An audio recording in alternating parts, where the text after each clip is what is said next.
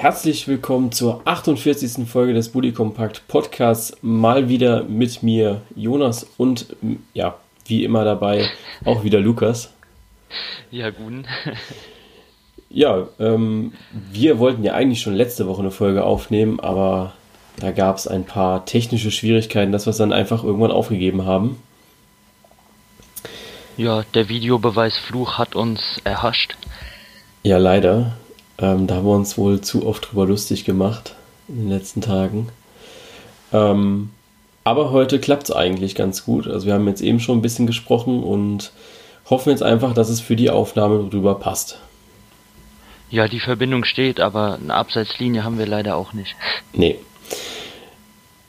Ja, ähm, da sind wir schon beim Thema. 21. Spieltag. Das, was wir letzte Woche so ein bisschen vorbereitet haben, versuchen wir einfach in den 21. Spieltag einzuarbeiten. Wir gehen auf so ein paar Schlüsselspiele ein, reden so minimal über den nächsten Spieltag und gucken dann einfach mal so, was wir da zusammenbekommen. Ne? Ja, klingt nach einem Plan. Denke ich auch. Fangen wir an mit dem Freitagsspiel vielleicht zwischen dem ersten FC Köln und Borussia Dortmund. An sich eine richtig spannende Partie. Ja, also hat alles zu bieten gehabt, von schwächeren Phasen bis zu äh, Hochphasen, wo beide Mannschaften wirklich äh, voll auf Sieg gespielt haben. Äh, spielerisch auf jeden Fall eine echt sehenswerte Partie gewesen. Auf jeden Fall. Wir haben sie ja zusammen gesehen mit ein paar äh, ja, Leuten aus der Community, also über Instagram. Wir zwei waren live und haben uns dann das Spiel zusammen praktisch angesehen ja, an sich, wie du schon gesagt hast, hat alles irgendwie zu bieten. Die Kölner nicht so schwach. Also sie haben mal wieder, wie sie es jetzt schon die ganze Rückrunde eigentlich tun, nicht gespielt wie ein, Letz-, äh, wie ein Schlusslicht, ne? Nee, also die Kölner haben da wirklich auf jeden Fall gut mitgehalten. Ähm, klar merkt man da irgendwo schon einen Unterschied zwischen dem 1. FC Köln und Borussia Dortmund, aber ähm, meiner Meinung nach wären Unentschieden da auf jeden Fall auch gerechtfertigt gewesen. Ja. Mann des Spiels war ja Michi Batshuayi, der erstmal seine zwei Tore geschossen hat, nachdem er nach Dortmund kam. Wie war so dein Eindruck von dem Jungen? Ja, also ich denke, besser kann man Einstand nicht feiern mit zwei Toren, ähm, aber ja, er, er passt sich relativ gut äh, dem System an. Also dafür, dass er jetzt, ich glaube, zwei Tage vorher äh, das erste Mal auf die Mannschaft gestoßen ist, äh, war da ins Spielsystem schon relativ gut integriert, fand ich. Wenn es jetzt noch besser wird über die Zeit, äh, denke ich, war das auf jeden Fall eine Top-Leihe, die man da gemacht hat. Äh, spielerisch, ähm, ich denke, wenn jemand äh, bei Chelsea unter Vertrag ist oder war, äh, wie auch immer man das mit der Leihe jetzt sehen mag, äh, kann er kein ganz verkehrter sein. Ja. Jetzt ist dieses Aubameyang-Theater endlich rum. Also man muss ja wirklich sagen, endlich.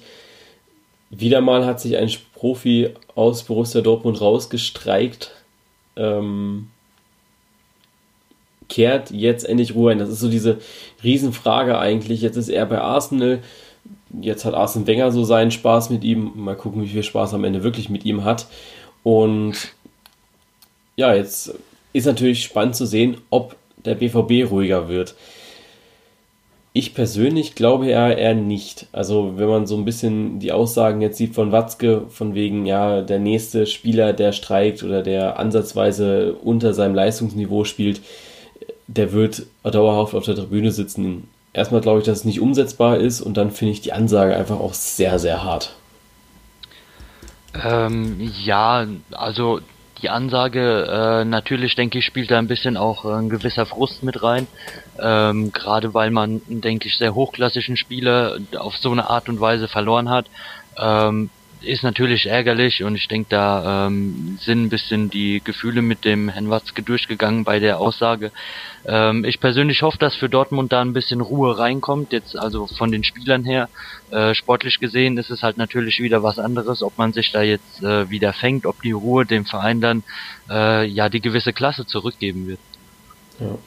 Zum Thema Klasse, also ich fand Borussia Dortmund jetzt nicht so überragend gegen Köln. Also sie hatten schon wieder weitestgehend Phasen, wo sie einfach nicht gut gespielt haben. Also werden es ja auch während des Spiels gesagt, dass sie ziemlich hoch oder zwischenzeitlich ziemlich hoch standen, viele Räume angeboten haben. Immer Toprak immer nur sehr, sehr ja, sporadisch geklärt hat, also versucht gerade irgendwie den Ball zu klären und dann nochmal äh, meist hinterherlaufen musste. Dann haben wir André Schürle, der ja gut mit seinem Tor natürlich dann auch irgendwie Matchwinner war, weil er es gemacht hat, aber ansonsten auch nicht groß aufgefallen ist. Sie bleiben trotzdem noch unter dem Leistungsniveau unter Stöger. Jetzt ist zwar ein Dreier mal wieder da, aber ich glaube, die letzten paar Spiele waren jetzt nicht so überragend von den Dortmundern. Da möchte ich jetzt aber nicht lügen und müsste einmal reinschauen, kurz in die äh, letzten Spiele von den Borussen. Aber an sich denkst du, dass wenn die Ergebnisse ausbleiben sollten, dass der BVB vielleicht nochmal sagt, ähm, ja, man muss halt gucken. Also die letzten drei Spiele waren unentschieden. Also die komplette Rückrunde, das war jetzt der erste Sieg gegen Köln ansonsten immer unentschieden. Ähm, ja, die Ergebnisse blieben bis Freitag aus. Ähm, ja, ich denke, natürlich wird man sich da irgendwo Gedanken machen, ähm, aber ich glaube jetzt nicht, dass Dortmund äh, während der laufenden Saison den Trainer nochmal wechseln wird. Ich glaube, wenn die da wirklich dann Bedarf haben, wird es dann zur Sommerpause passieren. Also ich denke, so abgeklärt muss man da einfach dann noch sein äh, bei Borussia Dortmund, dass man sagt, okay, gut, äh, war jetzt einfach nicht unsere beste Saison, aber äh, ich denke, wenn man den Trainer jetzt nochmal entlässt, nochmal jemand Neues holt und dann wieder nicht weiß, ob es wirklich derjenige ist, der zu einem passt, hat man genau wieder die Unruhe, die man eigentlich gerade los sein will. Ja. Auch beim BVB steht ja auch ein neuer Trainer rein theoretisch an. Auch Peter Stöger hat ja nur bis Sommervertrag. Ähm, ja, spielt da denke ich auch genauso in die Karten, dass man ihn als Interim geholt hat und da sollte man den Weg jetzt auch mit ihm weitergehen bis zum Sommer. Ja. Ist eigentlich ganz witzig, bei Bayern reden sie alle drüber, über einen neuen Trainer und bei Borussia Dortmund, da er, ja, da kommt eigentlich so gar nichts, ne? Also ich höre, wenn du so durch die Medien blätterst, hörst du eigentlich nichts. Die haben sehr viel Ruhe momentan von den Medien, wenn nicht gerade irgendwas ist oder ein Verantwortlicher irgendwas sagt. Ansonsten stürzt sich da keiner mehr drauf. Nee, also komischerweise wirklich gar nicht. Ich denke, aber das hängt ein bisschen mit dem, ähm, ja, gewisserweise Leistungsdruck, nenne ich das mal, da zusammen, weil bei Dortmund hat man jetzt auch in den, in den letzten Jahren öfter mal einen Trainer gehabt, bei dem es nicht so lief. Oder eigentlich lief es bei jedem Trainer irgendwann mal nicht so in Dortmund. Aber man hatte halt einfach nie so ein großes Ding draus gemacht, ähm, wie beim FC Bayern, wo man ja äh, als Trainer gleich in der Kritik steht, wenn man irgendwie ein nisches Double holt, mindestens. Also denke ich, sieht man das da in Dortmund eher ein bisschen entspannter. Ja. Apropos Trainer, es hat am äh, Sonntag letzte Woche, also beziehungsweise äh, den, letzten, den letzten Sonntag im Januar war das, glaube ich, sogar noch, gab es dann die erste Trainerentlassung diesen, dieses Jahres in der Bundesliga. Und zwar musste Taifun Korkut kommen zum VfB. Hannes Wolf hat seinen Platz geräumt in Stuttgart, mehr oder weniger freiwillig. Also glaubt man so ein bisschen den. Ja, da scheiden sich noch so ein bisschen die Geister. Genau, äh, glaubt man den Aussagen von Michael Reschke, dann war es wohl äh, Resignation von Wolf und hat weil er gesagt hatte, okay, er reicht die Spieler nicht mehr. Ähm, geht man nach dem Gefühl der Fans, dann sagt man einfach, man wollte einen neuen Impuls bringen. Was ich da jetzt mehr glauben möchte, weiß ich gar nicht. Ich bin nur sehr ähm, sehr enttäuscht eigentlich von der Entscheidung, wenn es jetzt vom Verein gekommen ist, finde ich, bin ich enttäuscht vom Verein. Wenn es vom Trainer kam, bin ich ein bisschen enttäuscht vom Trainer, dass er nicht sagt oder dass er da nicht den nötigen Ehrgeiz an den Tag bringt. Aber bin auch enttäuscht vom Verein, dass man ihnen da nicht einfach das Vertrauen nochmal ausspricht und versucht da irgendwie ja. äh, die Wogen zu glätten, auch zwischen den ähm, ja, zwischen den Spielern und eben den Trainer, wenn es daran gelegen haben sollte. Ja, also ich, ich hoffe mal, äh, dass es da so ein bisschen danach ging, dass äh, der Herr Wolf gemeint hat, äh, gut, ich erreiche die Mannschaft nicht mehr, weil ich einfach glaube, ich denke, da sind wir auch einer Meinung, äh, mit einem Taifun Korkut setzt man jetzt keinen wirklichen Impuls nach oben. Also ich bin, wie man schon hört, nicht besonders begeistert von ihm bisher, aber ja, ich denke, äh, Herr Keller wäre da eine bessere Lösung gewesen für den VfB Stuttgart auch. Aber man hat halt Taifun Korkut geholt und jetzt muss man, denke ich, auch einfach mal abwarten, was mit ihm ist. Genau, also ich war auch äh, überhaupt nicht begeistert. Viele haben auch, also das Netz auf keinen Fall. Da wurde es ja also schon so gehandelt, dass Taifun Korkut, also in dem Moment, wo feststand, dass Taifun Korkut Trainer wird, auch feststeht, dass der VfB Stuttgart im Sommer wieder absteigen wird und Korkut sicherlich nicht über den Sommer hinaus noch Trainer ist. Da bin ich mal gespannt, was passiert, auch wenn er die Klasse hält, ob er bleibt.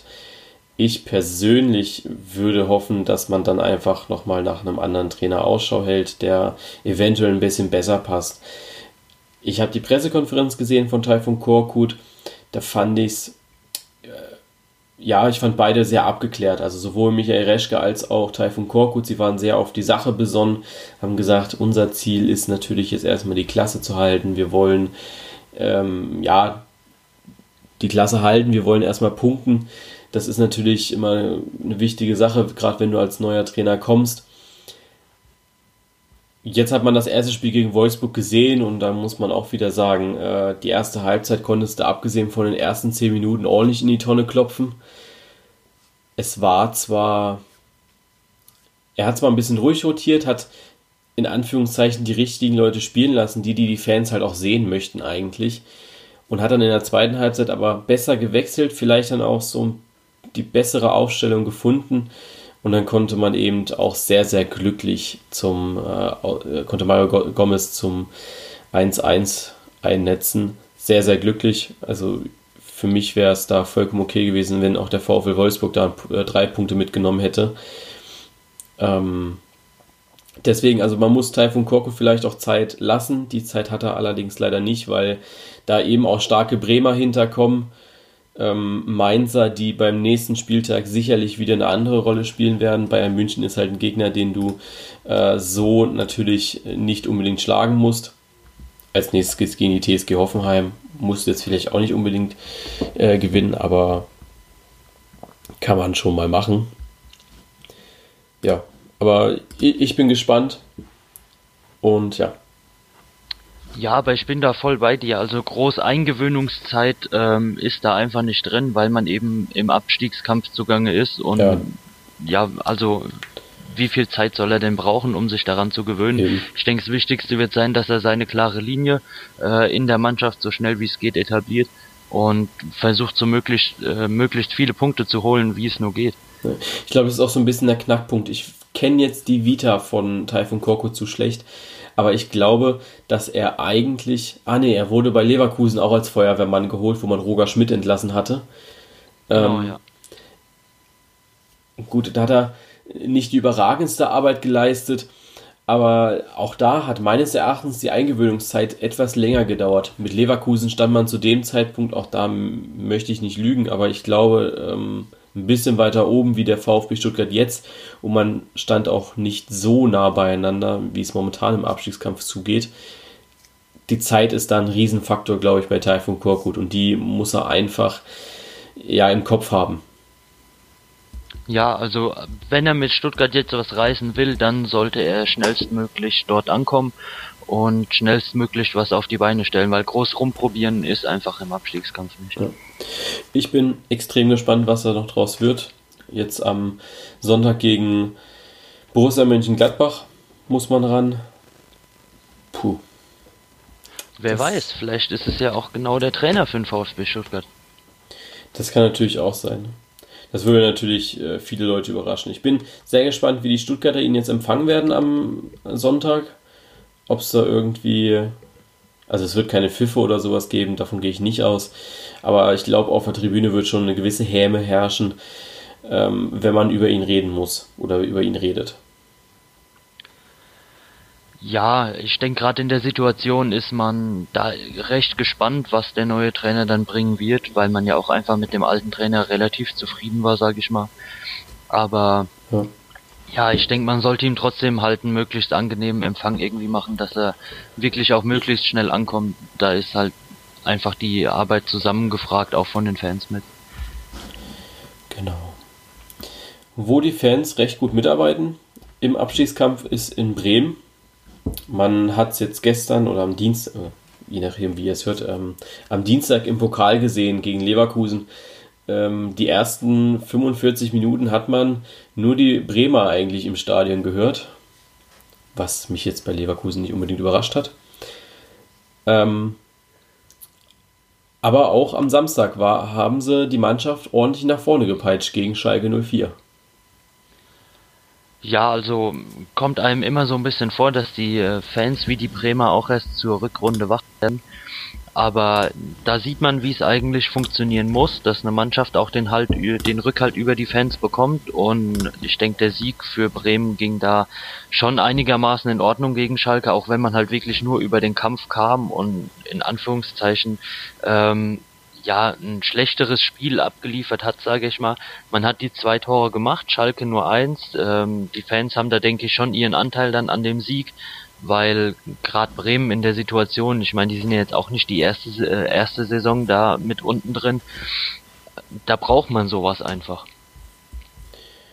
Ich bin total überrascht von den Bremern. Also so ein Sieg gegen Schalke gibt auf jeden Fall, glaube ich, extrem viel Power, weil du einfach eine der Top-Mannschaften momentan geschlagen hast in der Bundesliga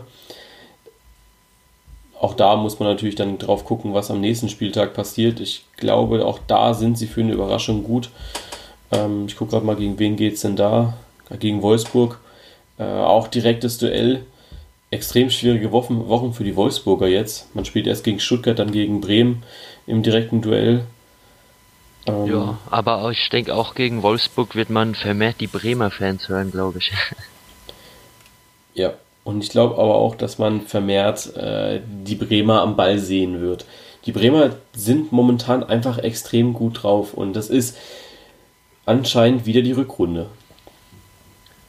Ja, also ich glaube, wir hatten das schon öfter, egal ob in Podcast oder Livestream. Ja, ähm, die Bremer kommen einfach immer über die Rückrunde. Da wird sich, glaube ich, auch in zehn Jahren nichts dran ändern, aber vielleicht kriegt man es ja irgendwann hin, dass man die Hinrunde auch nicht so ganz vergeigt. Dann könnte da auch mal wieder mehr gehen. Vielleicht sollte man einfach so den Trainerzyklus ändern, dass man einfach jetzt mal mit Kofeld sagt, dass Kofeld im Sommer gehen muss, egal was für ein Ergebnis er hat, und dann einfach einen neuen Trainer holt. Weißt du, dass man nicht immer im Winter oder so da was Neues reinbringt. Einfach von Anfang der Saison mal was Neues dann wechselst du wieder nach einem halben Jahr zum Winter. Hat jeder seine Vorbereitungszeit, ist doch schöner als die ganze Zeit irgendwie, ähm, ja, so, so diese Hektik zu verbreiten, weißt du? Ja, wäre eine Möglichkeit, aber ich glaube, ähm, dass da dann so ein bisschen die Jugendarbeit drunter leidet, wenn die U23 alle halbe Jahre einen neuen Coach bekommt. Ja gut, äh, U23, das ist jetzt aber, glaube ich, auch so, äh, auch eher ein Auslaufmodell wenn man so sieht, dass Werder Bremen eigentlich die einzige U23 noch ist, die äh, ja in der dritten Liga tätig ist, der Rest ist alles Regionalliga oder noch drunter. Bin mal gespannt, wie lange es noch die zweiten Mannschaften irgendwo überhaupt gibt.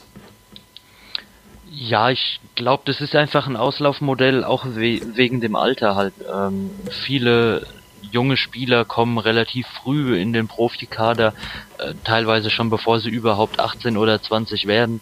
Also bleibt für die U23 oder ähm, ja von den Mannschaften Ü18 relativ wenig übrig. Ja. Ü18, wir ähm, haben am äh, Samstag aber auch noch einen weiteren Debütanten gesehen, der ist U18 ähm, der Vorname fällt mir jetzt gerade nicht ein, aber der Nachname wird dir bestimmt einfallen.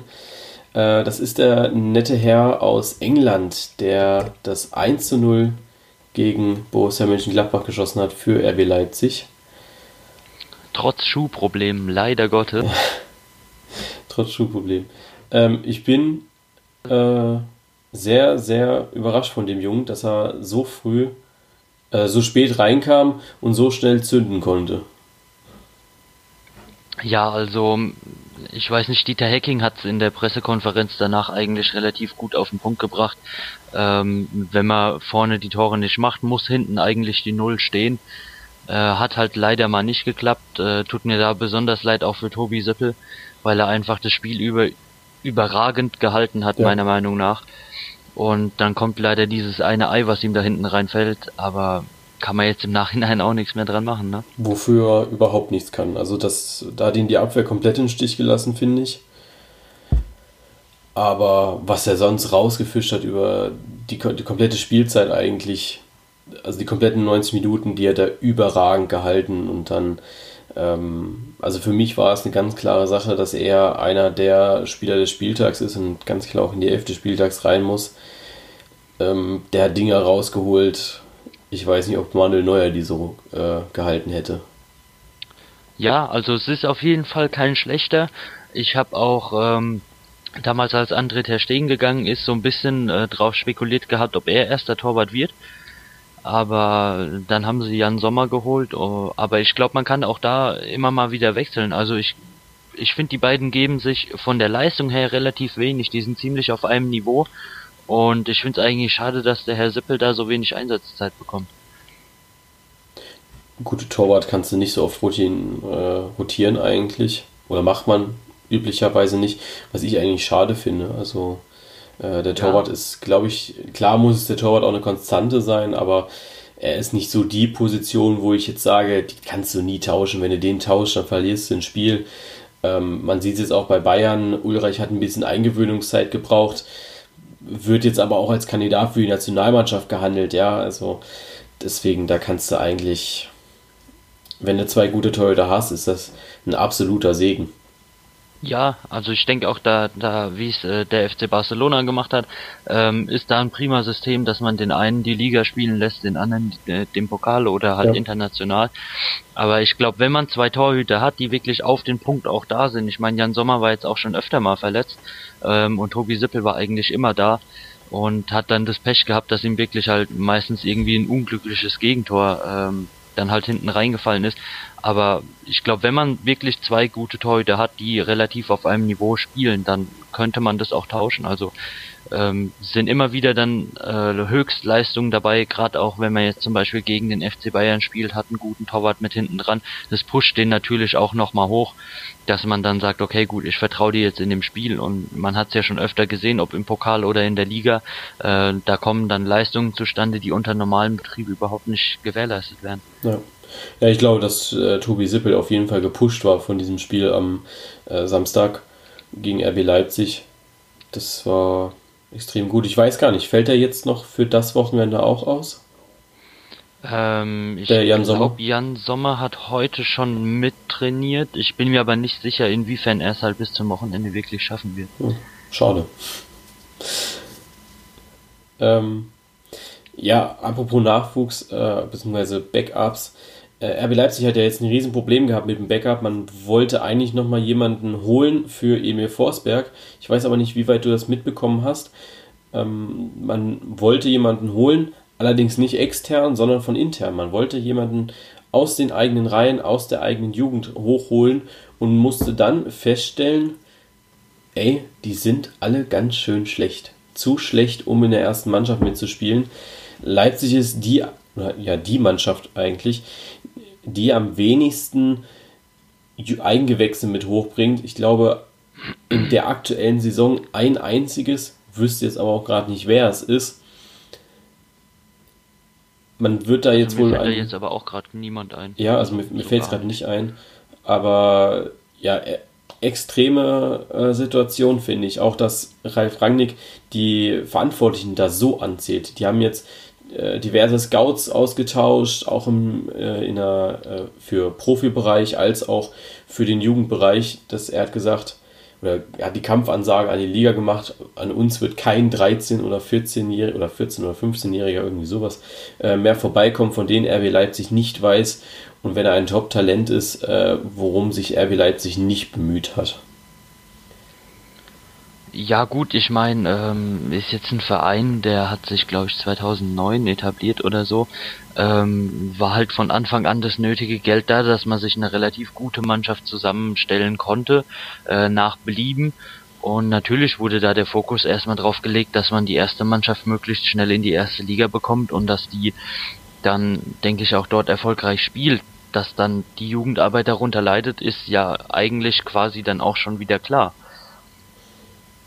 Ja, gut, ich glaube, dass da so ein bisschen die Anforderungen andere waren. Ich glaube, auch, für, auch für Leipzig war es ganz sicher überraschend, dass man nach einem Jahr Bundesliga direkt Vizemeister wurde. Man kann mir nicht erzählen, dass sie das geplant hätten.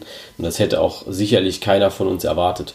Also für die war es ein Riesenerfolg, dass man in der Liga bleibt. Und das, was sie da abgeliefert haben oder momentan noch abliefern, ist einfach ja extrem gut und über den Anforderungen. Und das ist eben das, weshalb meiner Meinung nach die Jugendspieler momentan keine Chance haben, weil sie eben nur auf dieses Mittelmaß vielleicht auch ausgelegt waren erstmal. Ja, natürlich. Ich, ich kenne jetzt auch die Vereinsstrukturen bei RB Leipzig nicht, aber ich, ja, mir fällt kein äh, plausibler Grund ein, warum man eine Jugendarbeit so vernachlässigen sollte eigentlich. Ja, Weil gut. man, man merkt es immer wieder, die äh, jungen Spieler haben einen enormen Anteil an den Mannschaften, kommen immer früher in den Profikader rein und ich glaube, da hat man halt einfach den Zug dann verpasst. Ja. ja, aber man wird sehen, was Ralf Rangnick da so zaubert mit der TSG Hoffenheim. Ähm, da weiß man ganz genau, was er kann. Also wenn man jetzt so sieht, was der natürlich an Infrastruktur ausgebaut oder aufgebaut hat und was da jetzt rauskommt mit Dennis Geiger, äh, Posch, was alles äh, nicht auch noch von Hoffenheim kommt, weiß ich gerade gar nicht. Aber da kommt ja auch ziemlich viel her. Ähm ja, ich, ich habe da volles Vertrauen an Ralf Rangnick, dass er da die nötigen Konsequenzen zieht und dass wir dann vielleicht wenigstens in zwei Jahren mal ein Eigengewächs haben ja, also ich finde auch die klare Ansage eindeutig den richtigen Weg, weil äh, wenn man jetzt wieder nur drumherum redet und sagt, man könnte ja mal und dann wird sowieso wieder nichts draus. Also wenn, dann sollte man das auch dann gleich richtig anpacken. Da hat man wohl ein bisschen gepennt, was so die Talente ja, angeht. Nicht, nicht genügend äh, Energy Drink konsumiert und ist halt eingeschlafen. Ja. Den Jugendspielern wurden keine Flügel verliehen. Äh, beflügelt waren aber am Sonntag die Augsburger Fans. Und ich ehrlich gesagt auch, das war eins der wenigen Spiele an diesem Wochenende, die ich komplett, also über volle Länge geschaut habe. Und ich war begeistert von den Augsburgern. Ich war wirklich ja, ich hab's leider, ich hab's leider verpasst, aber ich denke, äh, das Ergebnis äh, spricht da für sich. Also wenn man Eintracht Frankfurt mit 13-0 schlägt, ähm, hat man keinen ganz schlechten Tag erwischt, würde ich sagen. Auf keinen Fall. Also da ähm, muss man Manuel Baum einfach loben, dass er da die Mannschaft super eingestellt hat, genau die recht, richtigen taktischen Mittel gefunden hat, um Eintracht Frankfurt eben auch zu schlagen. Frankfurt wirkte über viele Strecken ein bisschen hilflos. Sie haben nicht, nicht das umgesetzt, was sie so die letzten Wochen gemacht haben. Ja? Also dieses, dieser Offensivfußball, äh, vielleicht auch so diese, diese Enge hat ihnen auch so ein bisschen gefehlt, dass man sagt, äh, man hat über das komplette Spiel irgendwie, steht 1-1 oder 0-0, man ist kurz davor, vielleicht den Siegtreffer zu erzielen und macht es dann irgendwie glücklich durch Haller oder sonst wen. Das hat so ein bisschen gefehlt in dieser Partie und deswegen haben die Frankfurter sich vielleicht auch zu schnell verunsichern lassen. Ja, ich glaube, man hat da jetzt einfach nicht so seinen besten Tag erwischt äh, in Frankfurt oder besser gesagt in Augsburg, war ja Auswärtsspiel für die Eintracht. Aber ja, es, wenn du sagst, ähm, glaube ich, dass es einfach nicht das Frankfurt war, das man gewohnt war. Ja. ja. sie wurden ein bisschen an die Wand gespielt, das war so das. Äh, Augsburg schielt jetzt auch so ein bisschen nach Europa. Äh, wer tut das nicht in der ersten Tabellenhälfte? Das ist ja alles sehr, sehr dicht beieinander. Also bis äh, von Platz 10 bis Platz 2, das, die trennen da sieben Punkte äh, Las Leverkusen jetzt dreimal verlieren und äh, die Hoffenheimer zwei, dreimal gewinnen. Und dann sieht die Tabelle wieder ganz anders aus. Das ist sehr, sehr eng da oben. Hätte ich nicht gedacht. Ja, ist Gott sei Dank wenigstens da spannend. Ähm, natürlich rückt es jetzt auch gerade durch so Ergebnisse immer noch mal enger zusammen. Äh, man hat viele Mannschaften im Kampf um Europa mit dabei, die man gar nicht auf den Zettel gehabt hätte. Also ich glaube, wir waren da auch beide ein bisschen einig, dass wir gesagt haben, ähm, dass Augsburg eher in den unteren Tabellengefilden unterwegs sein wird ja, oder sogar absteigen wird, hast du so glaube ich getippt. Ja. Ähm, ja, man hat einfach eine enorme Dichte an Mannschaften eben oben dabei und ja, ich finde es tut der Liga relativ gut, dass es mal spannend wird oben. Wobei man sagen muss, bei Augsburg, äh, wer hat nicht gesagt, dass die da unten mitspielen. Äh, egal welche Tabelle von irgendwelchen Experten du da dir ranziehst, keiner hat gesagt, dass Augsburg oben mit dabei ist. Die haben alle äh, die Jungs in die unteren Tabellenregionen gesetzt. Was auch verständlich war, weil es von den Transfers her am Anfang der Saison nicht absehbar war. Nee, also ich, ich würde da den Transfers nicht mal so die Schuld geben. Also ich glaube, man hat da ähm, so ein bisschen den Augsburg-Manier eingekauft, ähm, was man sich halt so erlauben kann. Ähm, ich denke, man hat sich da halt trotzdem dann übers Maß auch verstärkt mit dem, was man gekauft hat. Nicht zuletzt mit dem Michael Gregoritsch, ne? Den Eben drum. Also ich glaube, das war mit der beste Einkauf, den die Augsburger die letzten Jahre hatten. Wenn nicht sogar jemals. Also das war, der ist ja. Gold wert. Zusammen mit einem äh, Finn Bogerson, das ist schon, das ist eine Klasse für sich eigentlich. Ich glaube, das ist auch der beste Sturm der Bundesliga. Also wenn es so um Sturm-Duos geht, äh, haben die zwei die meisten gemacht, meiner Meinung nach. Ja, und selbst wenn nicht, ich, man, man hat dort einfach ein, ein Team zusammen, ähm, auch gerade mit äh, Gregoritsch und Finn Bogerson vorne drin. Wenn es der eine nicht macht, macht es halt der andere. Also man, man kann sich auf beide verlassen. Beide bringen konstant ihre Leistung und schießen ihre Tore oder bereiten vor. Ähm, passt halt einfach im Moment super zusammen bei der Mannschaft und dann hat man sich das da auch verdient, oben mitzuspielen. Ja. Im Abstiegskampf bleibt's weiterhin spannend die Bremer können jetzt seit dem ersten Spieltag mal äh, ja, in, über den Strich ziehen. Dank dem Sieg gegen Schalke. Mainz muss dafür auf den Relegationsplatz. Es scheint sich jetzt so ein bisschen alles äh, rauszukristallisieren, wo es hingeht. Also ähm, alle Mannschaften, die jetzt in der oberen Tabellenhälfte sind, sind für mich Mannschaften, die es dann am Ende auch packen werden. Auch wenn man natürlich sagen könnte jetzt, ähm, wenn, wenn es nicht sogar noch bis zur Hertha geht, ähm, das sind Mannschaften, die es, glaube ich, schaffen werden. Freiburg würde ich tatsächlich noch ein Fragezeichen hintersetzen, auch wenn sie einen sehr guten Lauf haben. Ja, ich denke, da kommt es aber jetzt bei allen, die so ab Platz 9 nach unten stehen, äh, ein bisschen drauf an, wie die Saison jetzt noch weiterläuft. Also entweder man bringt halt seine Leistung oder nicht und je nachdem wird sich das, glaube ich, in den nächsten fünf bis sechs Spieltagen dann auch so weit auseinanderziehen, dass die Gruppen äh, sowohl unten als auch oben ein bisschen kleiner werden. Hoffentlich. Also, dass es dann äh, sich zumindest ein bisschen einengt. Es wäre auch, äh, glaube ich, nicht verkehrt, wenn man da mal wirklich Spannung bis zum letzten Spieltag wieder hätte. Ja gut, wenn du momentan so siehst, also bis Platz 14 ist alles drin. Jetzt lass mal den nächsten Spieltag abwarten. Werder spielt gegen Wolfsburg. Bin ich mir relativ sicher, dass das Werder Bremen gewinnen wird. Ähm, jetzt lass vielleicht mal Stuttgart irgendwie glückliche Punkte holen. Ähnliches bei Mainz, vielleicht auch der HSV und Köln. Wer weiß. Und dann haben alle drei Punkte mehr. Lass auch Freiburg vielleicht einfach mal verlieren, ohne jetzt einfach mal zu wissen, gegen wen die alle spielen. Ähm, einfach nur so diese reinen Gedankenspiele. Und dann hast du wieder eine extrem spannende Tabelle, weil die dann ja alle drei Punkte mehr wieder haben. Äh, außer halt äh, Wolfsburg und Freiburg. Und schwuppdiwupp bist du wieder unten mit drinne. Ja, so schnell kann es gehen, Gott sei Dank. Also ich denke, das ist auch so ein bisschen der gewisse Leistungsdruck, den man da haben muss. Im Moment. Ja. Oben natürlich genau dasselbe, ne? Also abgesehen von den Bayern, die halt leider wieder davonziehen, bis zum geht nicht mehr. Ähm, ist da alles offen?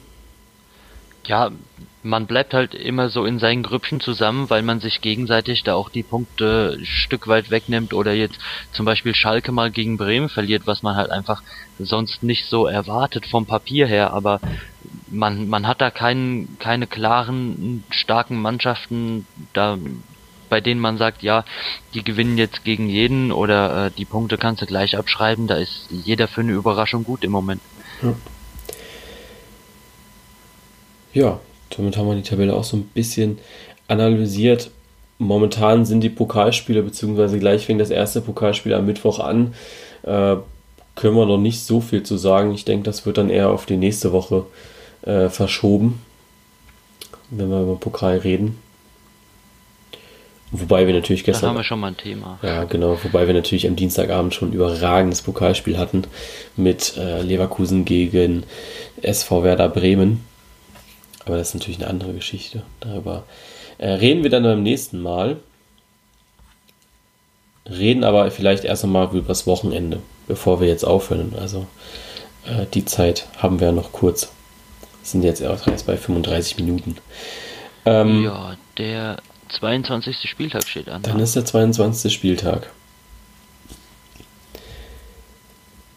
So viele Schlüsselpartien gibt es da gar nicht. Die sind alles wieder Fernduelle, außer, also eigentlich auch ein Fernduell, aber ähm, von der Leistung her vielleicht auch äh, irgendwie auf Augenhöhe.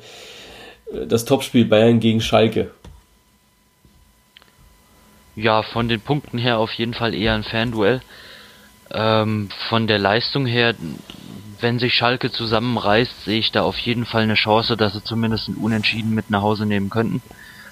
Wenn natürlich jetzt Bayern ihren Sahnetag erwischen sollte, ich meine, die haben sich jetzt ja auch äh, im Pokal gestern da ganz gut warm geschossen, ähm, wird glaube ich äh, auch für Schalke schwer, da was zu holen.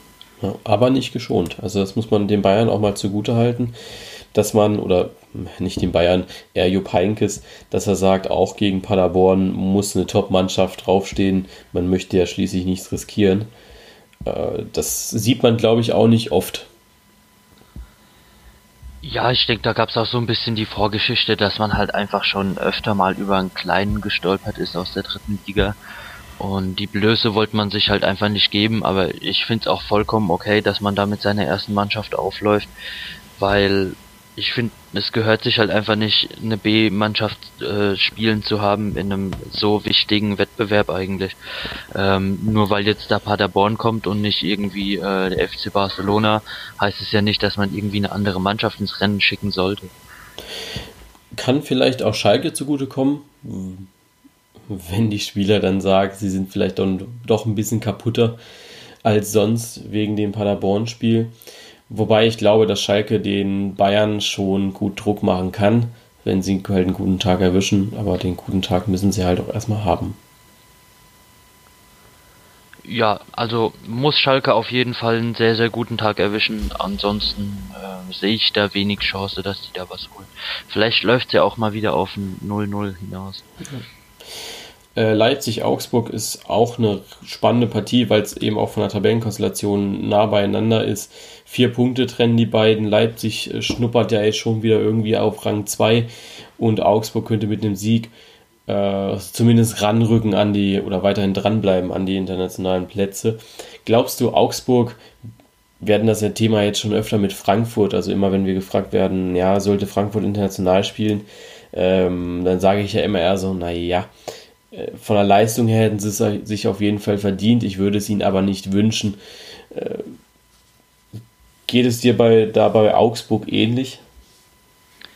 Ähm, ja, also von der Leistung her oder auch von den Fans her hätten es da, glaube ich, sowohl die Eintracht als auch Augsburg verdient ich weiß halt nicht, inwiefern es dann den Mannschaften wieder so gut tut, äh, diese Dreifachbelastung am Anfang der Saison zu haben. Ich glaube, gerade für, für den FC Augsburg, der da auch viel über äh, das Team kommt und viel über das Zusammenspiel im Team kommt, äh, kann es natürlich eine Riesenchance sein, aber vielleicht wäre es auch wieder zu viel für die Mannschaft und man bricht dann von der Leistung her halt ein, weil die Belastung zu groß wird. Ähnlich wie bei Köln vielleicht auch dieses Jahr. Ja, genau. Also da hat man es ja gesehen, ich glaube jetzt bei der Hertha auch, die hätten ja. meiner Meinung nach in der Saison auch mehr reißen können, Hoffenheim. wenn man einfach nur seine, ähm, seine Bundesliga und den Pokal gehabt hätte. Hoffenheim auf jeden Fall auch ein Name, der damit reinfällt, finde ich. Ja, Europa League ist immer so ein bisschen der Knackpunkt für manche Mannschaften. Danach läuft es nicht so unbedingt gut, wenn man da nicht routiniert drin ist. Aber damit muss man umgehen können, ne? Ja, man, man muss es halt vom Kader her und von den, von den Spielern her, also von der Fitness da extrem kompensieren können. Vielleicht auch eine, eine Umstellung vom Spielsystem, die da dann nochmal mit reinspielt, dass man halt ähm, nicht so über die Laufdistanz kommt, weil das nimmt eine Mannschaft sonst wirklich auseinander. Ja, wir werden sehen, was der 21. Spieltag so mit sich bringt. Ich bin auf jeden Fall gespannt.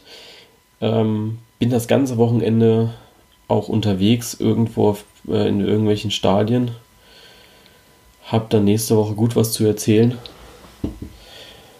wo ich überall war. Ja, ich bin auf jeden Fall mal gespannt, was es gibt. Du bist ja bei den TSG Frauen im Pokal. Genau. Ist jetzt auch am 9. sogar. Und äh, ja, dann kommt am Sonntag das schöne Duell unserer beiden Lieblingsmannschaften. Ja, vorher muss ich am Samstag noch zum KSC. Gehe ich äh, KSC gegen Fortuna Köln. Bin ich auch mal gespannt. Ja, Als, vielleicht kannst du ja mithalten mit dem Frauenpokal. ja gut, ich bin schon sehr gespannt. Also ich glaube, bei den Frauen, das wird schon sehr spannend zugehen, wenn die, äh, wenn die Hoffenheimer sich ein bisschen besser anstellen, wie das Essen jetzt am Wochenende getan hat dass man da jetzt nicht mit 3-0 vom Platz gefegt wird. Da appelliere ich einfach, dass die Hoffenheimer Mädels sich ein bisschen anstrengen. Äh, Samstag kann ich gar nicht einschätzen, dadurch, dass ich einfach jetzt schon lange keine dritte Liga mehr geschaut habe. Da ist, äh, zum Glück habe ich Sean dabei, der ist da, glaube ich, ein bisschen ähm, mehr informiert wie ich. Nicht zuletzt, weil er auch Fortuna Köln-Fan ist. Ähm, ja, hat man ja auch mehr zu tun. Ja, genau. Ähm, KSC, wie gesagt, kann ich gar nicht einschätzen. Ich kann halt nur mal das hören, was so der, ähm, ja, die, die Unterschicht der Fans sagt. es ist halt nie was Gutes. Und dann natürlich Sonntag, äh, Taifun Korkut das erste Mal live zu sehen im Stadion, wird ein bisschen komisch sein, finde ich. Es ist immer ein bisschen komisch, wenn ein neuer Trainer steht. Ich musste mich da auch bei Hannes Wolf ein bisschen dran gewöhnen, auch wenn ich jetzt Jos Lukai nicht wirklich mochte. Ja, es ist trotzdem immer eine Umstellung, einfach vom gewohnten Bild her, glaube ich. Allerdings freue ich mich auf, äh, immer auf die Aufwär Auswärtsmannschaften, weil die sieht man eben nicht so oft wie seine eigene Mannschaft. Äh, Torgan Hazard, Lars Stindl, ähm, Tobi Sippel, wer auch immer dann im Tor steht. Yannick Westergaard. Also ich, ich, tendiere wirklich mal dazu, dass es äh, Tobi Sippel sein wird. Ich glaube, Jan Sommer hat heute nur individuell trainiert. Und ich glaube einfach, dass man das Risiko da nicht eingehen sollte, den ja. am äh, ja, Sonntag da gleich schon wieder reinzuschmeißen. Ja, gut für die Gladbacher, schlecht für den VfB. Äh, ein guter Torwart heißt doch immer, äh, es ist immer schwieriger, ihn zu überwinden. Ja, deswegen also. Vielleicht erwischt er ja auch einen schlechten Tag. Ja, aber das war auch nur Heim, ne? Also die, die, er hatte auch nur eine Heimstärke, hattest du gesagt. Das hat zumindest im Borussia Park noch nicht. Ähm, ja, bis zum, bis zum Wochenende war er im Borussia ja. Park ohne Gegentor. Genau. Aber auch äh, auswärts, da war er, glaube ich, letzte Saison in Frankfurt. Ich glaube, letzte Saison in Frankfurt, bis dahin war er auch äh, auswärts ohne Gegentor. Ja, also gut, er hat ja. noch nicht so viele Tore kassiert. Dann, dann äh, spricht da, denke ich, aber auch. Baut man jetzt einfach eine neue Serie auf. Auch wenn der VfB Stuttgart den schlechtesten Sturm der Bundesliga hat. Nee, nicht ja, mehr, nicht mehr. Nicht mehr. Es gibt mehr? noch, nee, es gibt noch zwei Mannschaften, die genauso schlecht sind.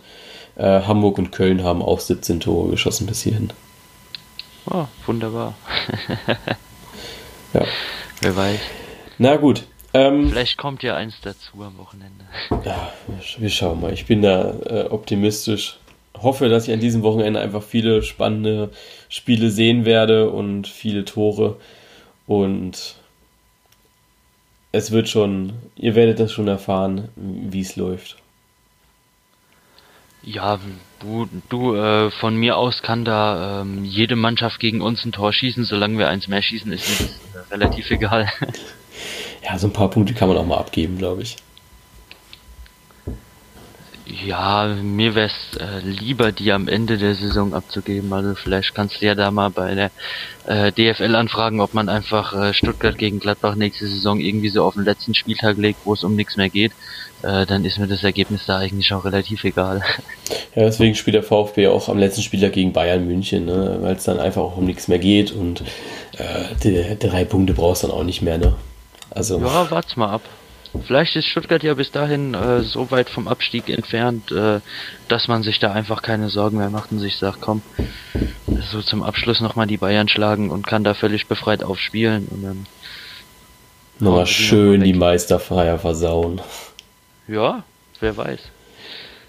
Wir werden sehen. Ich denke, für die Bayern wird es da auf jeden Fall um nichts mehr gehen. ja, ich habe jetzt letztens gelesen, äh, März wäre so der Termin, wo es möglich ist. Ja, ist ja jetzt auch nicht mehr so lang hin. Ich nee. meine, wir haben zwar erst Anfang Februar, aber Anfang März äh, ist, glaube ich, nicht, noch nicht so oft vorgekommen, dass jemand da dort Meister geworden ist. Ich glaube noch gar nicht. Aber die Bayern werden ja immer am frühesten Meister. Ähm, hoffentlich geht es den Spielern auch nicht im Privatleben so zu, dass man immer zu früh da ist.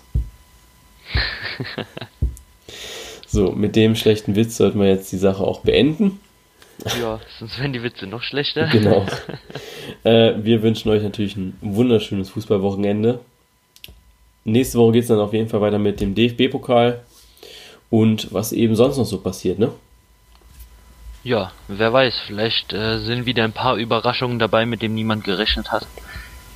Vielleicht gibt es ja wieder einen neuen Trainer irgendwo. Ich will es ja nicht hoffen, oh, aber da steckt man nicht drin. Ja. Also dann, bis zur nächsten Woche. Ciao. Bis nächste Woche.